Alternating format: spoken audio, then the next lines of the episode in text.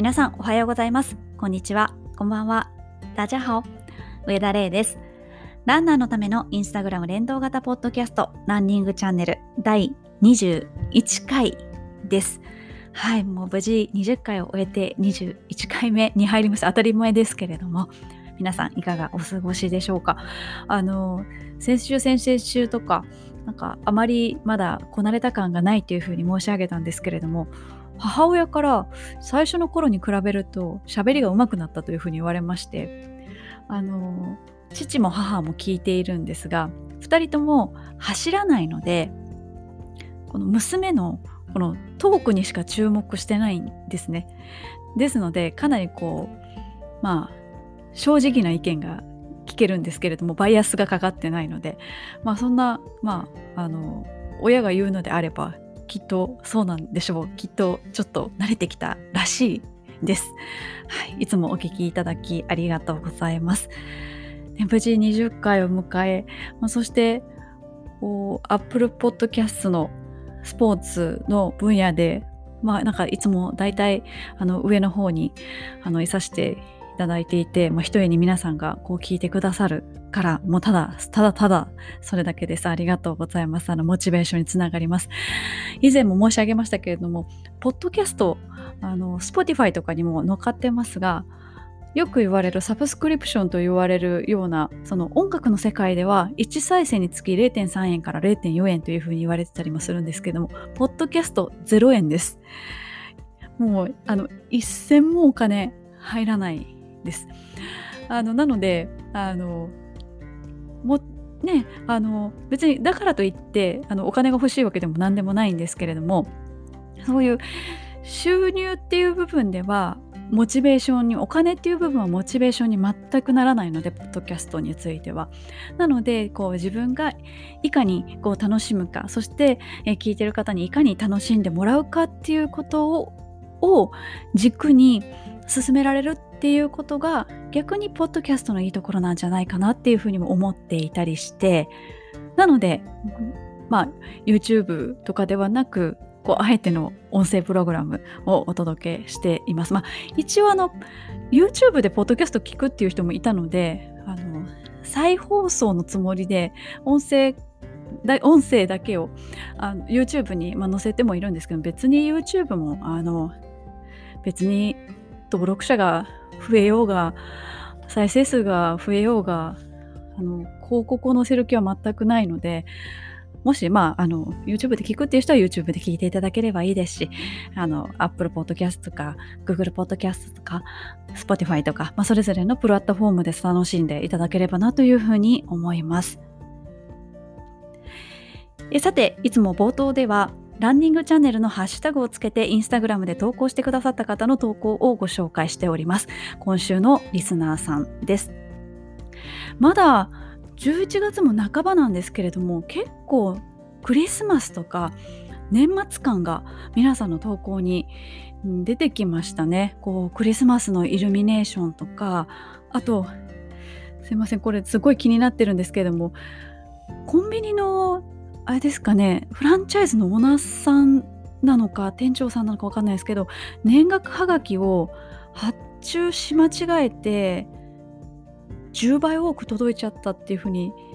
あの書いてくださってるリスナーさんがいらっしゃいましてあの気になる方はランニングチャンネルのハッシュタグで探してください。ちょっと私も年賀状書くのなら買いに行きたいなと思うんですけども書かないくなっちゃいましたよね。ちっちゃい頃はすっごい工夫して書いたりとかしてましたけどあと逆に私結構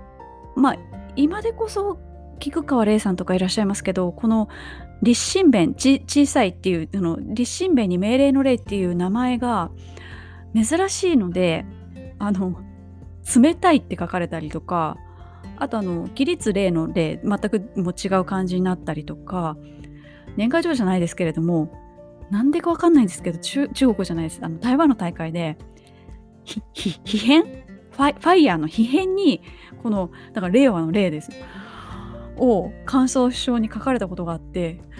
こんな感じあるんだっていうのを初めて知りましたね。ちょっと話はされましたけれどもあの年賀状の話題が出てきたりとかですね。あとところによってはもう朝10度を下回ってるところとか雪が降ったりとか北の方ではしてますのでもうどんどん冬に近づいていっていますね。あとその一方でまだまだあの日によっては気温の高い過ごしやすい日々、えー、秋晴れっぽい日もあったりしますので、えー、ちょっと気になったところではコスプレをして登山をしましたっていう方がいらっしゃってあの西遊記のコスプレ西遊記のコスプレっていうか多分三蔵法師とか女八海とかあのあ誰でしたっけ？岸辺岸辺四郎さん？岸辺一徳さん？あれどっちか忘れましたけどもあのがやってらっしゃったカッパさんとかだと思うんですけどコスプレしてランニングするっていう人は結構いますけど大会でもあとハロウィンの頃とかコスプレして登山ってそもそも多分少ないですし季節が良くないとね、極端に寒いとか極端に暑い時だとそんなコスプレとか言ってられないので山は。いやなんか今の時期ならではなのかなっていうふうに思いました。私ちょうど今ランニングする時に聞いているポッドキャストが あの自分のポッドキャストではなくって古典ラジオっていう歴史もののラジオがあるんですけど私それが昔からすごい好きであの何回も聞いてたりするんですけどそれが私が今ちょうど聞いているところがその三蔵法師の旅の話だったのでそれともリンクしてわあと思ってリアル三蔵法師だっていうかリアル三蔵法師じゃないんですけどあ三蔵法師の格好されてる方がいると思ってはいあの楽しく拝見させていただきました、えー、そして、まあ、私の好きな台湾絡みで最近その台湾ねもちろん海外行けてないのでわーっと思ったのがあの最近テレビでもよくフューチャーされるようになったんですけれども台湾の家庭どこにでもある調理家電です。あの見た目は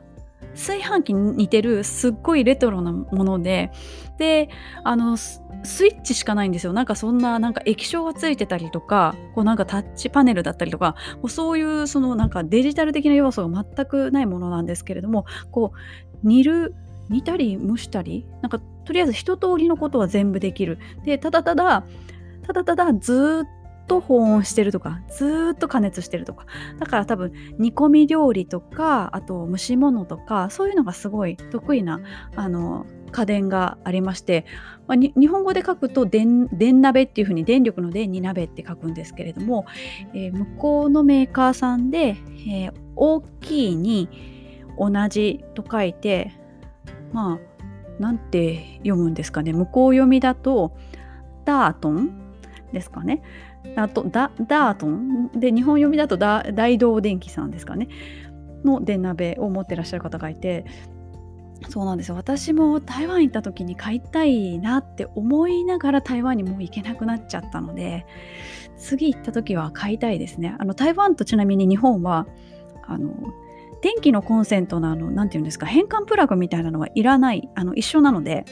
あのそそれがいらないのも結構台湾は行きやすい理由の一つでもありますね。香港になるとちょっと違う電気プラグになっちゃうんですけれども。ということで、えー、今回の今週のリスナーさんはですね、まあ、あの冬に向けての準備が着々とあの進みつつあるリスナーさんの日常をお届けプラスアルファちょっと私の勝手な話を喋りすぎてしまいましたが以上ご紹介してまいりました。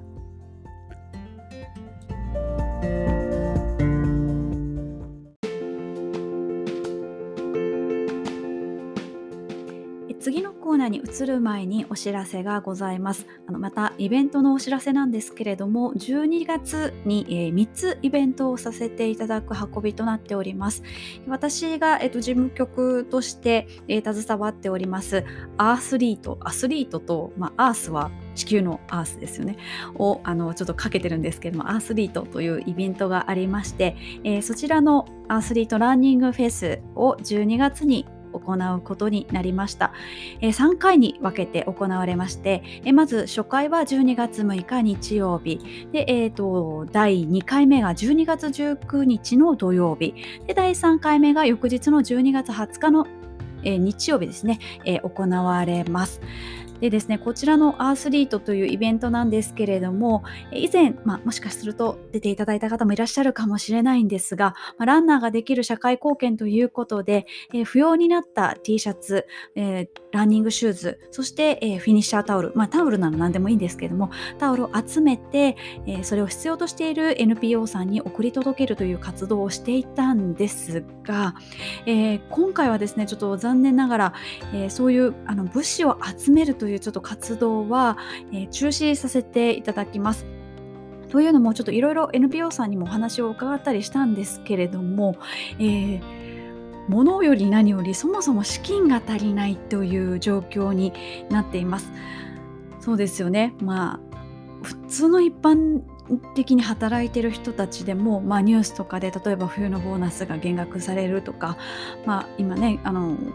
職職がない人もたくさんいるみたいなニュースも連日報道されておりますけれども、まあ、そういう非営利団体の、まあ、NPO 法人におきましても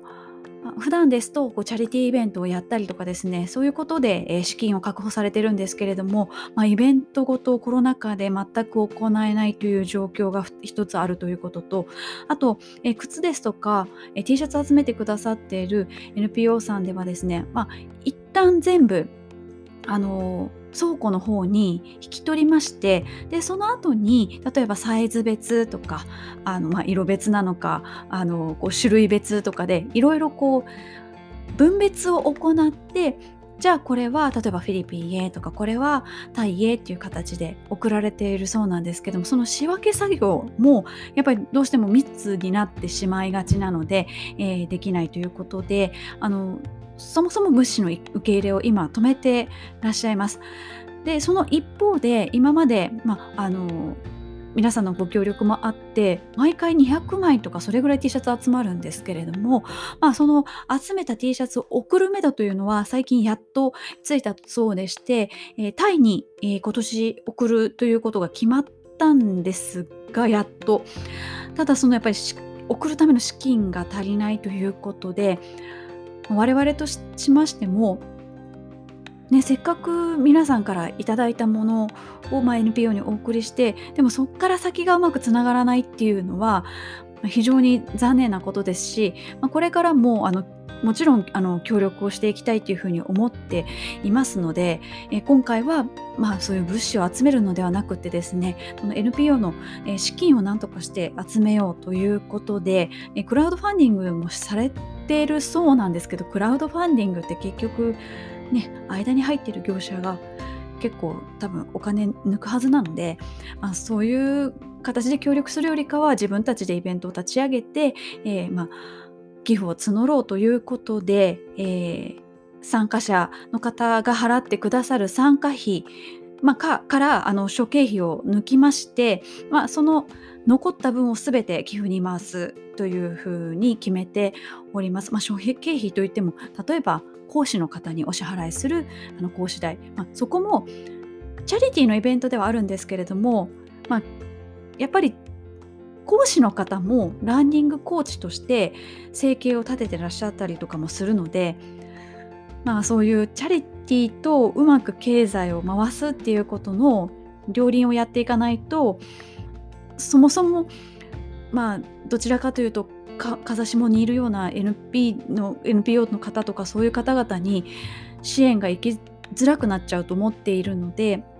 まあ、講師の方にはきちんとあのお金をお支払いするというのはあの前々からやっていることでして、まあ、そこ経費といえばそこしかないんですけれどもあの残りの分は全て NPO に寄付させていただきます。あの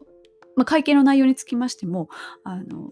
透明性を持って、えー、正確に、えー、お伝えすることになっておりますので、えー、もし、え予定が空いているよという方がいらっしゃれば、ぜひご参加いただければなというふうに思います。まあ、今回、あの3日間も設定をさせていただきまして、え軽く紹介をさせていただきますと、12月6日の日曜日、こちらは、え午後の会になります。いずれも会場は代々木公園を予定しております。で、えーと、こちらの12月6日の会は、え第1部、が、えー、チャンプさんというあの男性の方なんですけれどもトレランをメインにやってらっしゃる方、えー、この方の,、まあ、あのチャンプレンスペシャルということで1時間半のセッションをやっていただきます。その後15時から、えー、木下由美子さんっていうあのプロランナーの方が、えー、ドリル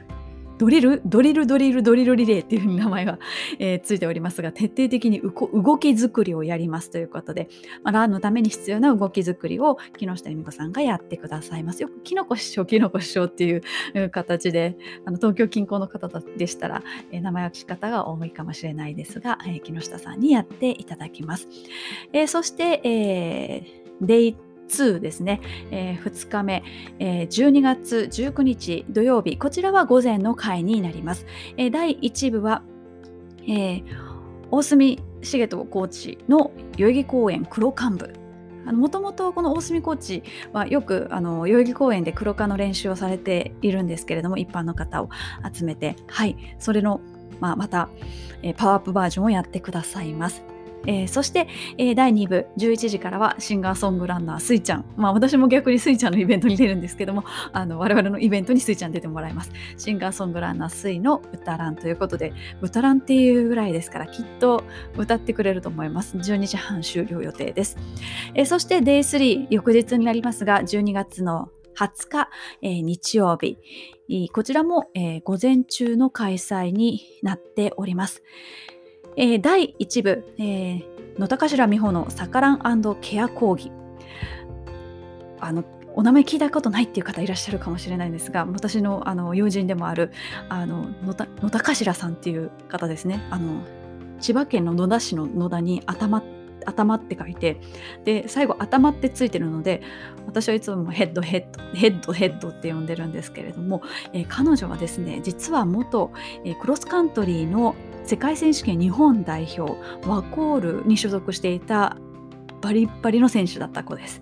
そして現在は、まあ、治療家としてあの鍼灸師として、えー、活躍している彼女が、えー、サカランとあとケアのケアについて、えー、講義をしてくれます。なかなかその現役バリッバリでやってた人が治療家になって、まあ、その方の話を聞けるっていう機会は、まあ、なかなかないと思いますし私も治療してもらったことあるんですけどいつもすっごいふざけてるのでなんかちょっと真面目なヘッドを見たことがないので 見てみたいですね。そして第2部が、えー、森川千秋ちゃんのサーキットトレーニングマチラン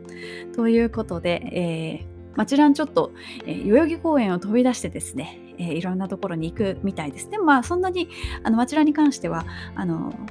速いスピードではなくゆっくり行くような形で、えー、打ち合わせでは聞いております。ということで 3days6 講義、えー、ご用意しております。えー、それぞれの日ですね、えー、1つだけセッションを受けるという方は参加費は2500円、えー、そして2つとも受けますよということ方は、えーえー、4000円の参加費になっております。はい、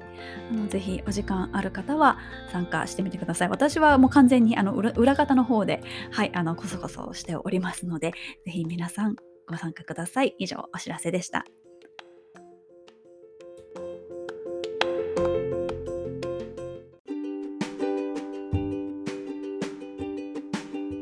続きましては、ランナーズボイスのコーナーに移りと思います。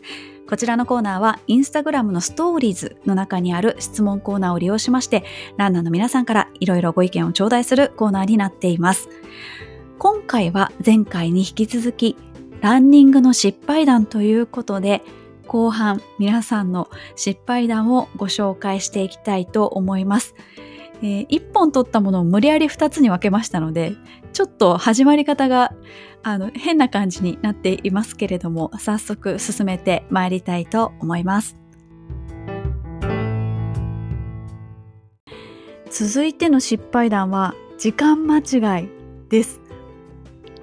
大会の日を1日間違え誰もいない最寄りの駅で気づいた。これは私はもう切に前日であってほしいと思いますね。あ後の日だったらもう大会出れてないですもんね。あと始発で行けば間に合うだろうと思ったのに間に合わずに DNS Do not start いやーこれもいやでもね Yahoo 乗り換えとかそういうのでこういろいろ調べていけんじゃないかっていうので、ね、全泊が必要か必要じゃないかってかなり重要じゃないですか。費用もかなり変わってくるので。いやこれはいけるだろうっていうふうに踏んでいったのに間に合わなかったっていうのこれは悔しいですね。まああのスタートに間に合わずっていうのであれば、まあ、これ失敗っていうわけではないんですけれども2012年の富士山マラソン。これ多分あの多分車で行けば朝車で行けば間に合うだろうっていう多分皆さん思ったんだと思うんですよ。渋滞になってしまって結果5,000人出走できずっていう珍事が起きてしまって当時のあの新聞の記事では、まあ、できこれであの出走できなかった人は一応返金に応じるというような対応が取られたっていうのがありましたですので多分翌年からかなり制度が変わったはずですいやこれ渋滞に巻き込まれた人は本当生きた心地がしないって言ったらオーバーかもしれないですけれども相当やきもきしたでしょうね。で結局間に合わなかった時のその落胆というかでももうおそらく高速、ね、ののの上でしょうから行くしかないですよね会場までとりあえず引き返すわけにもいかないですしっていうようなことも今まではこれまでありました。続いてですね飲みすぎた前日に飲みすぎたっていう方も何人かいらっしゃいました。前日飲みすぎて起きたらスタートの1時間前。会場に着いたらスタート始まってました。でまあ全泊して派手に飲んでしまってまあ当日多分二日酔いですよね。なっちゃいましたっていう方もいらっしゃいましたね。まあ旅ランしてたらそうですよね。飲んじゃうっていう時もあると思います。特にあの何人かで一緒に行ってると楽しくなっちゃって。いやその気持ちすごいよくわかります。あとやはりランにつきものなのはトイレ問題ですよね。まあどうしてもその予期せぬお腹の痛さに襲われて家族に迎えに来てもらった。っていう方もいらっしゃいますしまあ今はコンビニにもねトイレがあったりとかあと都内ですと結構公衆トイレもすっごい綺麗だったりするのであの意外と気軽にその辺に、まあ、トイレがあったりしますけれども、まあ、あと大会の当日にそのいい場所いいスタート地点を確保しようとかなり早めに現地入りをして場所を確保していたらお手洗いに行きたくなったけれどもねいいところいいスタート地点を確保してるから行けずもうスタートして最初のトイレで駆け込むっていう風に書いてくださった方もいていや私例えば東京マラソンに出た時に最初多分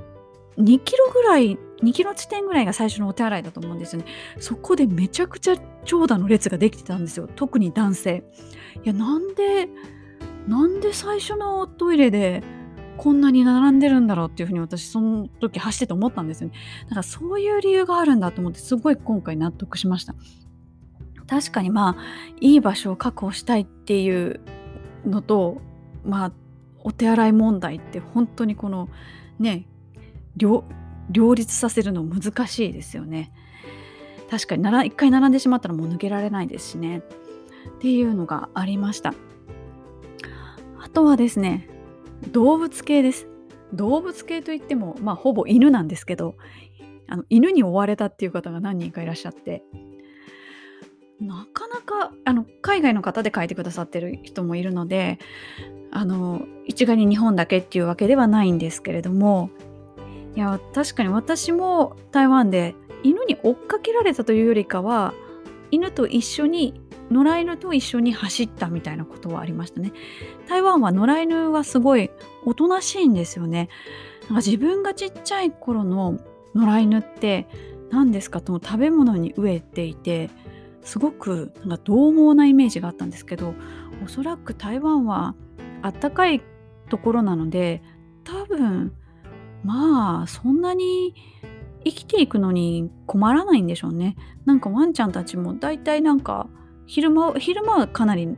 のんびり昼寝をしていたりとかなんか本当にプラプラってなんかそのなんか人を何かこう警戒するようなところは全くないですね。まあ、かといってもちろん触ったりはしないんですけど。っていうのでワンちゃんでその犬に追いかけられたっていうのを聞いてというか今回コメントいただいて思い出したのがあのスパルタスロンっていうギリシャで行われているウルトラマラソンなんですけれどもこちらに出られた方からあの野犬との戦いだっていうふうに聞いたことがありましてその現地はすっごいその野良犬なのか放し飼いにされている飼い犬なのかわからないんですけどとにかくでかいのが多いらしいんですよね。でその犬にその走ってる途中にその追っかけられたりしないようにするのが一番注意しなきゃいけない点だみたいな風に聞いたことがありまして。ふとその話を思い出しましたちなみにスパルタスロンっていうのは、えというレースは、えー、紀元前490年のマラトンの戦いというものに由来しておりまして、えー、古代の偉大な歴史家ヘロトドスはアテネ軍の将軍がスパルタ軍に応援を依頼するために派遣したメッセンジャー。難しいですね。絶対噛みますねこれ。フェイデフェイディピデスが出発の翌日にアテネからスパルタに着いたというふうに言われていましてそんなこと一体本当にできるのかっていうのを1982年に英国の、えー、軍人さんがですね、えー、実際にそこを走ってみたら36時間以内にまあだからその出発してその翌日中にってことですねに、えー、246キロ走破できたっていうことを証明したと。でそれがまあだいぶそこから時を経るんですけれども、えー、1983年に、えー、レースとして始まったのがスパルタスロン。で、えー、30カ国ぐらいの方が参加されてるレース、まあ、短期決戦のロングレースですよね。日本人の方結構出られてると思います今年はちょっともちろん中止になってますがそういうレースがありましてそのスパルタスロンは犬との戦いっていうふうに聞いたことがあります。続きまして、えー、失敗談。破損系ですね。壊れちゃった系です。えー、走ってる最中にサングラスを直そうと思ったらサングラスが真ん中から折れました。漫画みたいな話ですね。あれですかね。やっぱりその太陽にさらされるアイテムですからその太陽の光線によってダメージを受けてたんでしょうか。私はなんか大会の時にサングラスかけて走ってたらなんかバランス悪いなと思ったら鼻当てが一つ片っぽ取れてまして多分すっごい歪んだまんま走ってましたね。一応オークリーのサングラスなんですけどもうそのまま走っちゃいましたね。多分すごい変な人だったと思います。あと走ってる最中に下着が破れちゃいましたっていう方もいてスースーしましたっていうコメントをいただいてます。下着が破れちゃうのは初めて聞きましたね。なんかねよくあのランニングと全然関係ないですけどスーツのズボンが破れちゃったとかそういうのは聞いたことありますけど私もなんかなんかバドミントンかなんかしててそれはスポーツウェアじゃないあのボトムスでやってたらお尻バリって割れましてあの体育館を借りて小学校の体育館借りてやってたのであの用務員さんがいる用務員室に駆け込んでホッチキスを借りてとりあえずホッチキスで止めましたね。あの用務員さんとその時なんか忘れもしないですなぜかなでしこジャパンのなんか国際親善試合かなんかやっててそれをなんか今日初めて会った用務員さんと用務員室でなんか喋りながら自分はパチパチしてましたあのもちろんボトムス破けちゃったのでなんか違うボトムスを会社の先輩から借りてパチパチやった思い出があります。ということで破損系の方もいらっしゃいました。あとはですね、まあ、ちょくちょくあのいろんなエピソードをご紹介していきたいと思うんですけれども、えー、制限時間で失敗しちゃいましたっていう方がいらっしゃいました、えー、制限時間5時間半のマラソンで最後の関門をくぐり抜けたのでもう大丈夫だと安心していたらゴール地点で関門があったと。そうですね。だなのでゴールが結局できなかったっていうことですね。確かにあの大会によってあの大会要項をご覧いただきたいんですけれども最終関門が40キロ近く40キロ近辺であってそこさえ最後通り抜ければあとはまあもうゴールできますよっていう大会もあれば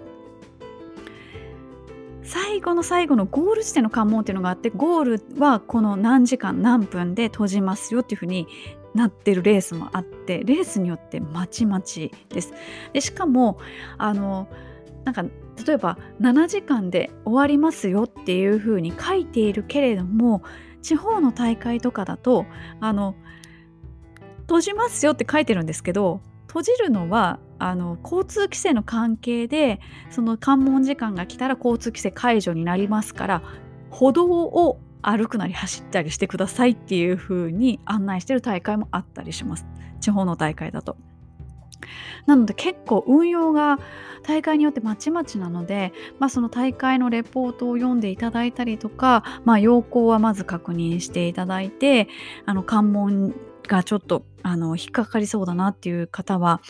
確認していただいた方がいいかなっていうふうに思います。あとそれぞれの関門も例えばその制限時間が7時間だからあの平均ペースこれでいけばいいやっていうただ単にその7時間から割り算した平均ペースで走っていると意外と途中の関門で引っかかったりします。というのもまあ大会によりけりだと思うんですけれども関門時間ってもちろん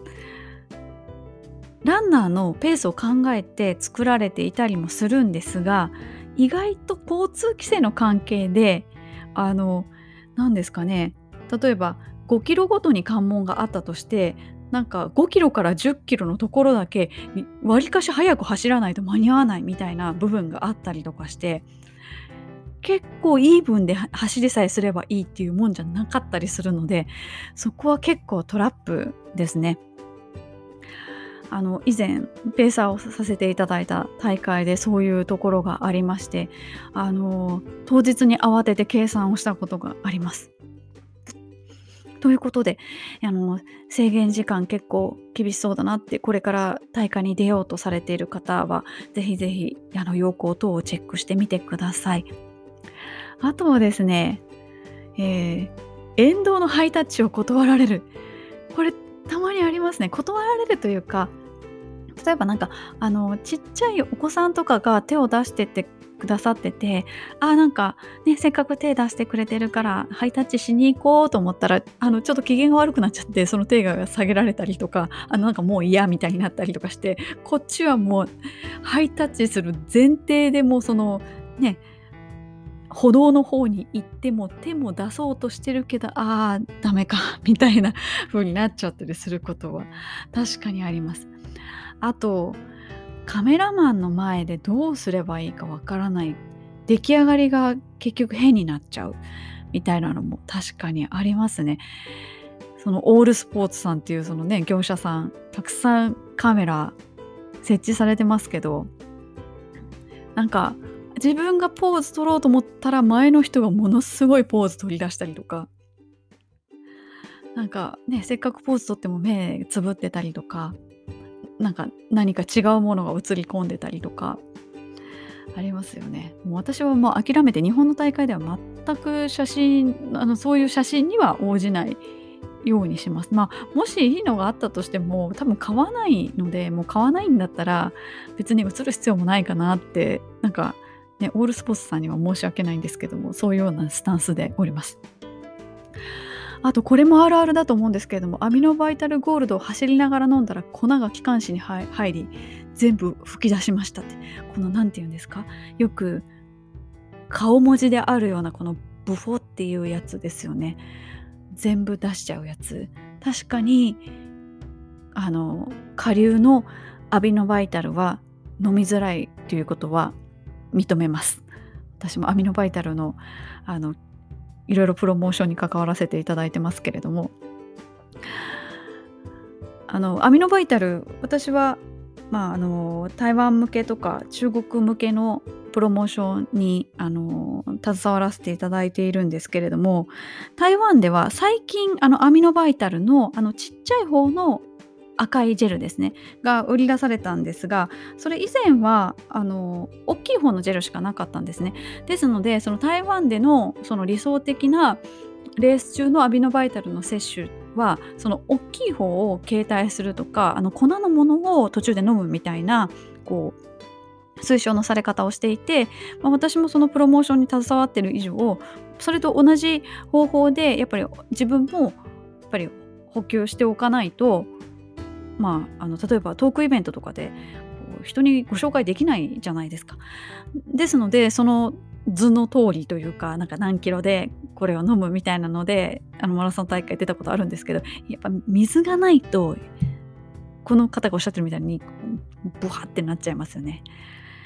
はい、アミノバイタルあるあるです。ちなみにアミノバイタルゴールドは回復系のあのアミノバイタルになりますのでレース中というよりかはレース後に飲んでいただくのがおすすめです。私も本当にあの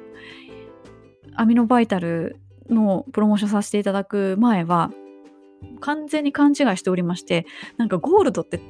高い高いですしなんかゴールドなのでなんかすごい効き目が強いのかと思ったらゴールドは回復系であの普通の青い方があのランニング中にレース中に飲んでいただくものになっています。ということでアミノバイタルあるあるでした。えー、続きましてはですねいやこれ結構焦るだろうなと思ったんですけど足にテーピングを貼る前にワセリンを塗ってしまって貼れなくなって焦った。これもうワセリン塗っちゃったら絶対つかないパターンじゃないですか。これはかといってワセリン塗っちゃったらどうやって取るのってなんかねティッシュとかで取るって言っても限界があるでしょうし。いやこれ確かに焦るだろうなっていうふうに思いました。もう多分結局これ貼れないんじゃないですかね。ねえあのねあとテーピングがこう走ってる途中に取れてくるのも焦りますよね。なんか取るべきか取らざるべきか。なんかこうヒラヒラしてきちゃって、まあ、私はそんなにはテーピング貼る貼る方じゃないんですけどなんか取れかかってる人とかを見るとあなんかこの方多分今多分なんかやきもきされてるんだろうなと思いながら見てたりします。あとはですね、えー、ジェルがポケットの中で全部出ちゃってベタベタになっちゃったっていう方がいらっしゃいました。だからもういろんなものがもう出ちゃってポケットの中が大惨事ってことですよね。いやこれももう多分このポケット一生触りたくないんですよね。少なくともレース中は。いやこれも大変ですね。私も似たようなことというかレース後にそのゴミを出すのを忘れていてジェルの。でそのまんま洗濯機に入れて乾燥までさせちゃってもうポケットがもうなんか飴みたいになってましたね。大変でしたとなのでもう一回あの乾燥じゃなくて普通に洗濯をし直しましたあとこれも皆さん一回はやったことあるかもしれないですねあのエリートのランナーの方が例えばまあねオリンピックとかこう補給パンってこうかっこよくされるじゃないですか。それを真似てさっそうと補給しようとしたらべしゃべしゃになったっていうパターン。確かにそうですよね。ああいうそのオリンピックとか世界選手権とか見てるとまあスペシャルドリンクなのでまああのねチュッチュチュッチュ吸うような形なのでこぼさずにあの飲めますけれども一般のマラソン大会はほぼほぼ紙コップですのであれああいう形で取っちゃったら、まあ、ほとんどこぼれますし走りながらごくごく飲もうと思ったらほとんどこぼしちゃいますし大変ですよね。まあ、ちなみにまだあの、ね、給水とか取ったことないっていう方がいらっしゃったらその方のためになんですが、えー、マラソン大会の給水の時紙コップ取られましたらその紙コップのですね端を折っていただいてよく計量カップとかもこうね水が継ぎやすいようにこう三角になってますよね。そういう形にしてから飲むとあのこぼれずに飲みやすいです。あとあの給水取る時も普通に横から紙コップを取りに行くのじゃなくってまああのね、この今コロナ禍であのこんなこと言ったらとっても不衛生かもしれないですけれども紙コップも上からつまみに行った方がこぼさずに確実です。まあね、これから今後行われるマラソン大会で今までのように紙コップずらっと置いて給水される大会がいつ再開されるのかはわからないですけれども以前は以前の方式と同じであれば、えー、そういう感じでした。はい、あとはですね、えー、あせっかくもらったエイドの食べ物を走り出した途端に落としてしまう。特に施設エイドとかだと本当に申し訳ないっていう気持ちになりますよね。まあね、100歩譲って公式のエイドでね、ちょっとなんかみかんとかバナナとか取ったけど落としちゃったってなったら、まあすでに落ちてたりもしますので、まあ、ちょっとは心はね、あの痛みは少ないですけど、ね、あの一般の方が用意してくださった施設エイドでなんかこぼしちゃったりとかしたら、いや、本当に申し訳ない気持ちになります。あの食べ物ではないんですけれども私アメリカの大会で、まあ、施設エイドといいますかなんか施設エイドなのか何かなのか分かんないですけれども一般の方々がなんか割り箸みたいな棒に水飴みたいなのがついていて透明のわあその瞬間にわあ水飴だと思ったんですねアメリカなのに。あじゃあもらっちゃえ俺もらっちゃおうと思ってなんか水飴なんて出てくるなんてなかなか日本じゃないしと思ってなんかありがとうみたいな感じでそれをパーって取ってよくよく見たら水飴当たり前ですよねアメリカなんで。水飴じゃないなと思って。で手に取ってみたんですよ。そしたらワセリンだったんですよね。食べ物じゃなかったんですよそもそも。あの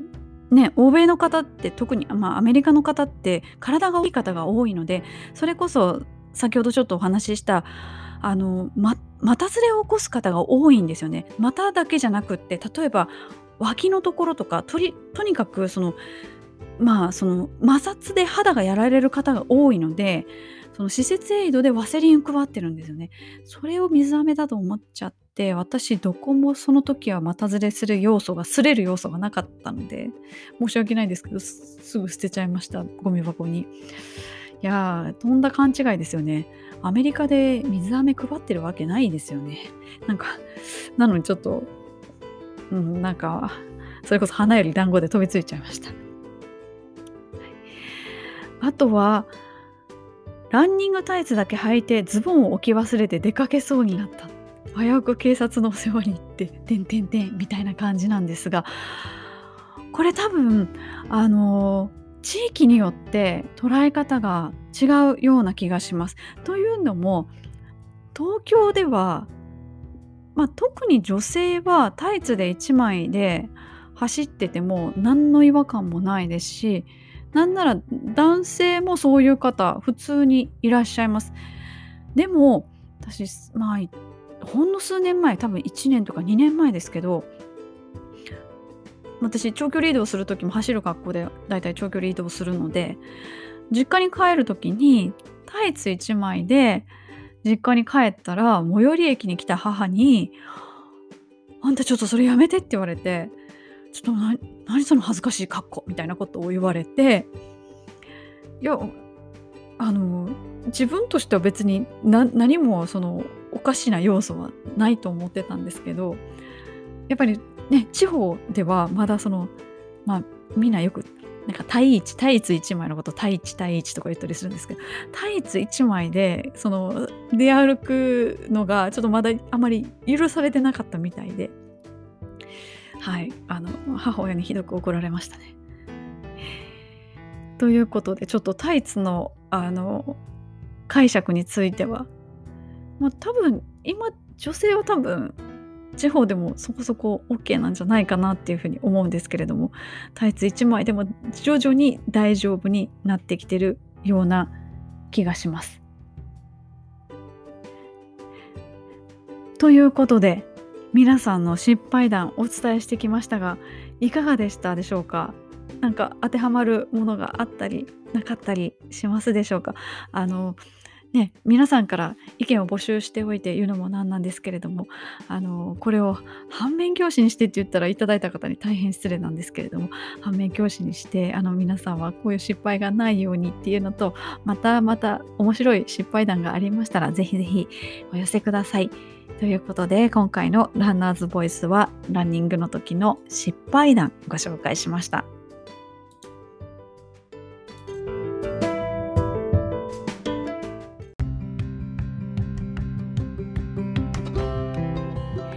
続きましては教えてガーミン先生のコーナーです。こちらのコーナーはガーミンジャパンよりガーミンマスターとして認定していただいている私がガーミンの楽しい使い方ですとか皆さんの質問に答えていくコーナーになっています。今回の教えてガーミン先生はパフォーマンスコンディションについてです。この指標すごく気にしていらっしゃる方と全然気にしてない方と結構両極端じゃないかなっていうふうに思うんです。でもこの指標いや私はものすごく好きっていうかまあ全部好きなんですけど結構注目していましてあの皆さんには注目してほしいなというふうに思いまして今回テーマに選びました。パフォーマンスコンディションどんなやつかも知らないよという人いるかもしれませんが最近の機種お持ちの方だったら必ず目にしたことはある指標だと思います。というのもこのパフォーマンスコンディションは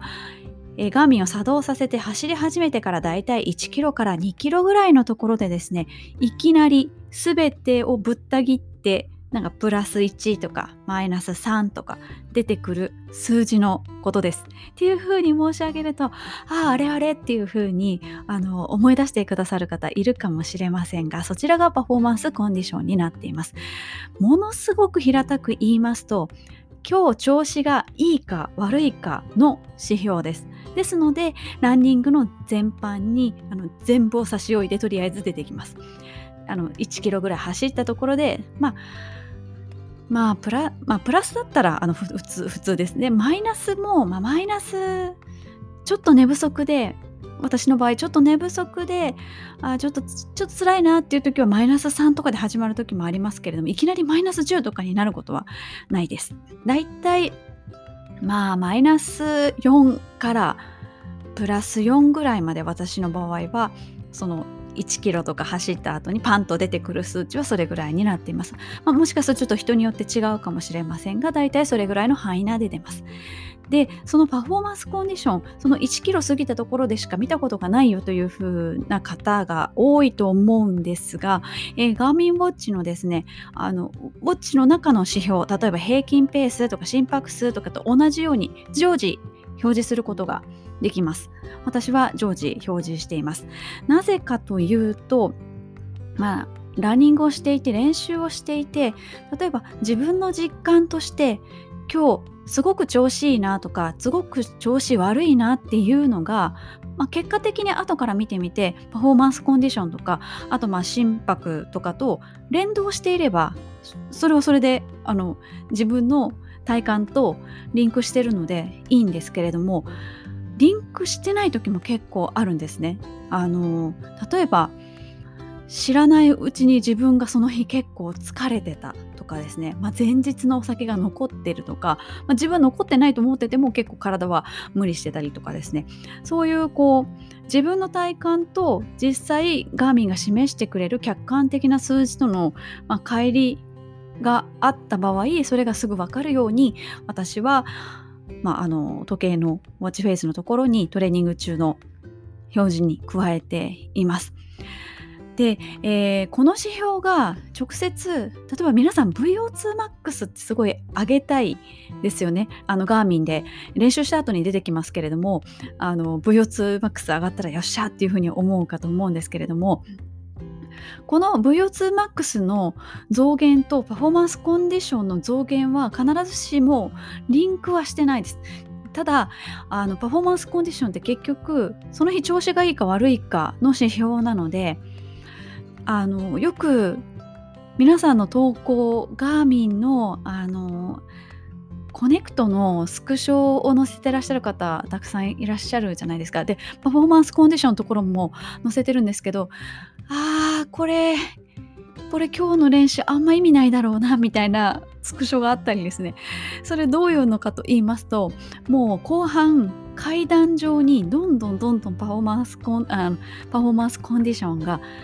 低下していく時もう本当に階段みたいにドドドドドっていう風にパフォーマンスコンディションが低下している時はもうどんどんどんどん疲労していっているのであまりその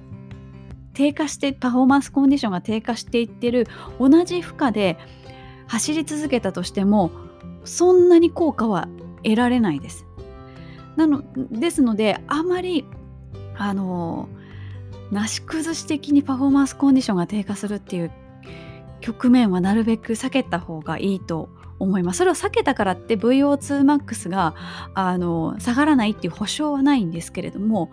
あの体に負担がどんどんかかっていくだけなのでちょっとペースを遅くするとか思い切ってやめちゃうとかした方がいいかなっていうふうには思います。あの結構如実に私も最近練習してみてわあなんか辛いなってもう何本かこうインターバルみたいなしてる時に辛いなって思った瞬間からもうパフォーマンスコンディションガタ落ちになっていてその時はうまくリンクしてる時だったんでよかったんですけれどもリンクしてない時の指標としてパフォーマンスコンディションっていうのを見ていっていただくといいかなっていうふうに思います。まあ、あのえー、長い距離を走られるとかあと、まあ、トレランとかもそうなんですけれどもそういうどうしても長時間になってしまうトレーニングの場合はパフォーマンスコンディションはどうしても後半にかけて下がっていくのは仕方のないことです。どんな風に頑張ってもあの低下はしていきます。まあ、ですけれどもあのできるだけ急激な低下は避けるようにあの自分の心拍数とかペースとかを見ながら練習していただけるといいのかなっていうふうに思います。ということで今回の教えてガーミン先生はパフォーマンスコンディションについてでした。